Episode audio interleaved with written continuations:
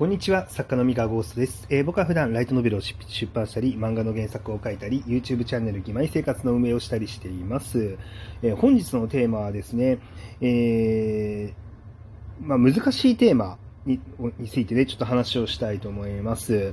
えっ、とですね、まあ、こう、歴史的な差別に対して作品でね、との取り扱い方といいますか、あの、扱う時の、ま、出版社の考え方みたいな、まあ、そういう話をしたいと思います。こちら質問箱に対する、あの、あの回答になりますので、質問箱を読んでいきます。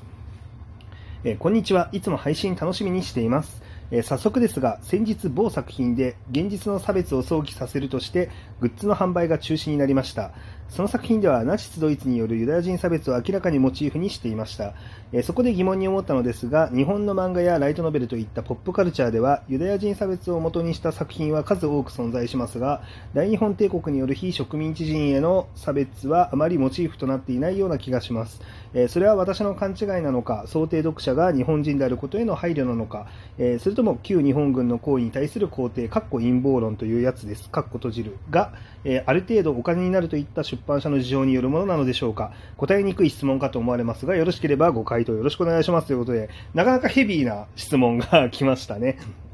はい。えー、まあ、これはあの、なんでしょうね、まあ、答え方によっては大変なんですが、まあ、基本的にあの一般的一般論というか、まあ、普通に答えようかなと思います。えっ、ー、とですね、まず、その出版社の事情によるものなのでしょうかって、まあ、後半にあるね、あのー、旧日本軍の行為に対する肯定がある程度お金になるといったみたいな感じなんですが、えっと、これはないと思いますね。あもちろん、あの出版社の中には、想定読者をあのそういう層に、えー、固定して、そういうタイプの本ばっかり出す出版社も中にはあるかもしれないんですけど、まあ、ポップカルチャーっていう話なんで、まあ、漫画とかライトノベル、まあ、僕が知ってるそのあたりの、まあ、要は漫画とかライトノベルの大手出版社が、まあ、それ、旧日本軍の行いへの肯定がお金になるからそういうのばっか出すような思想を持ってる出版社は今のところ知らないです。あの、多分ないと思いますね。はい。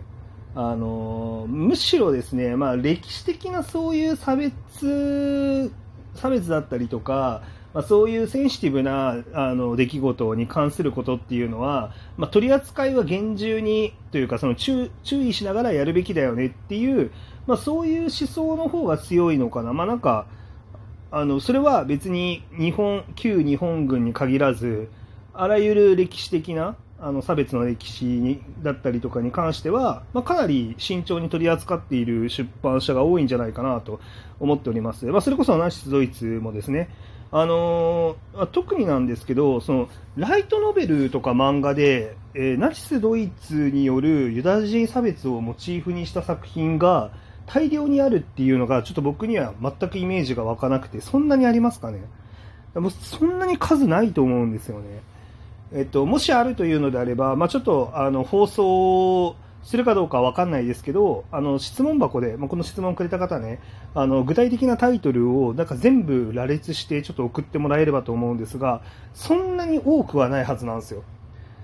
はい。多くはないけど、まあ多分見たことがあるぐらいの感じだと思うんですね。で、それで言うんであれば、まあ大日本帝国の、えー、をモチーフにした作品も多分あるんじゃないかなと思うんですよ。なくはないと思いますね。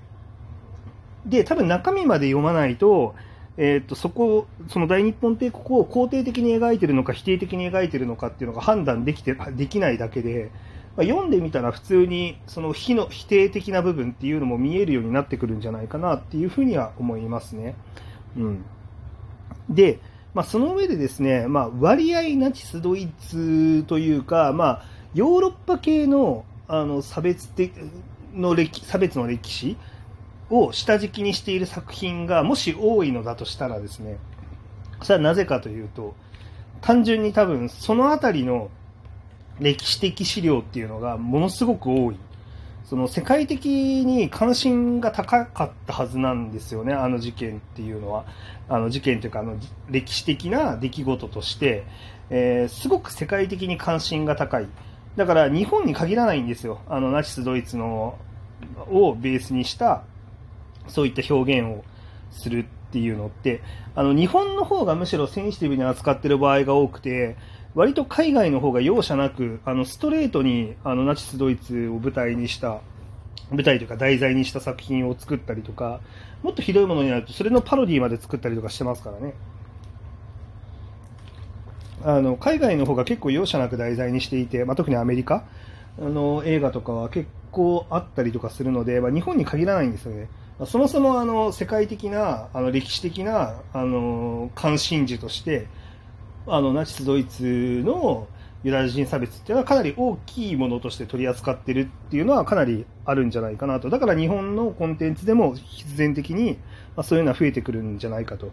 で、資料とかも多いんですよね。そうなってくると。で、資料が多いし、作品が多いってことは、あの、それに触れて影響される、まあ、作家だったりとかも増えてくるわけなので、なんだろう、あの、取り立ててそこを題材にしようって考えてなかったとしても、まあ、自然と影響されて、そういう、なんだろう、なんだろうな、えー、そこを舞台にした、そこを題材にした作品を自分も作ってみたいってなる人も、まあ、増えやすいんじゃないかなっていう、そういう感じですね。で、あとは、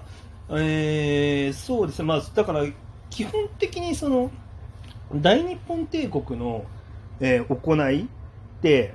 あのすごいもっと歴史的な関心事としてでかいのがあのそれこそ真珠湾だったりとか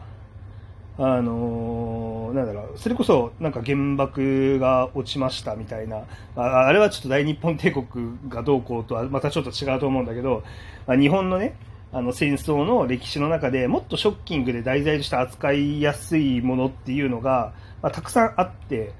でこうそそっちにフォーカスされやすいからっていうのは大きいんじゃないかなと。逆に言うと、その、大日本帝国の、その植民地差別的なものっていうのが、ど、どこの、どこで何が行われていたかっていう歴史的資料だったりとか、えっと、そこに関心を持ったその作品が世の中にたくさん出たかっていうと、そもそもが出ていない、その世界的にね、日本だけじゃなくて、世界的にあまり出ていないっていうのがあって、もしかしたらそのタッチポイントが少ないから、あの発想が結びつきにくいっていうのもあるかもしれないですね。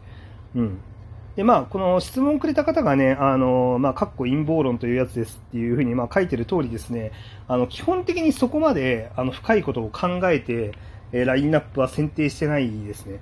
あの、出版社だったりとか、まあ、ポップカルチャー側ではですね。うん。で、で特にまあ、この、先日某作品で現実の差別を想起させるとしてグッズの販売が中止になりましたっていうのは、まあ、おそらくこれ、進撃の巨人のことを言ってらっしゃると思うんですけど、えっと、そもそもですね、その進撃の巨人もですね、じゃあ、最初、その、ナチス・ドイツの、ああの歴史的事件を描きたいから進撃の巨人を描いたっていうのとはちょっと違うと思うんですね。あの、だあれも、その進撃の巨人という世界観があり、で、その中で、その、まあ、差別的、差別の描写をしなければならないっていうのがあり、で、その中で、その、どんな、その差別によって何が行われているのかっていうのを、えー、その世界観のリアリティを持たせるために、じゃあ歴史的な、えー、その世界的にその関心が高いその歴史的な事案っていうのをいくつも見て、で、その中からそのモチーフとするものっていうのをおそらくピックアップしていったんじゃないかと思うんですね。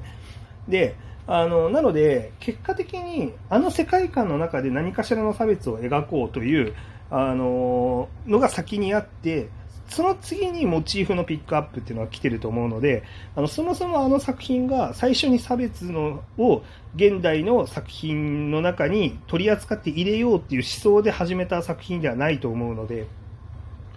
らそこの順番ですよね。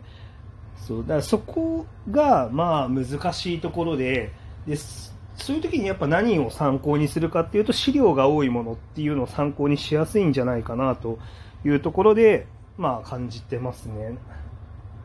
うん。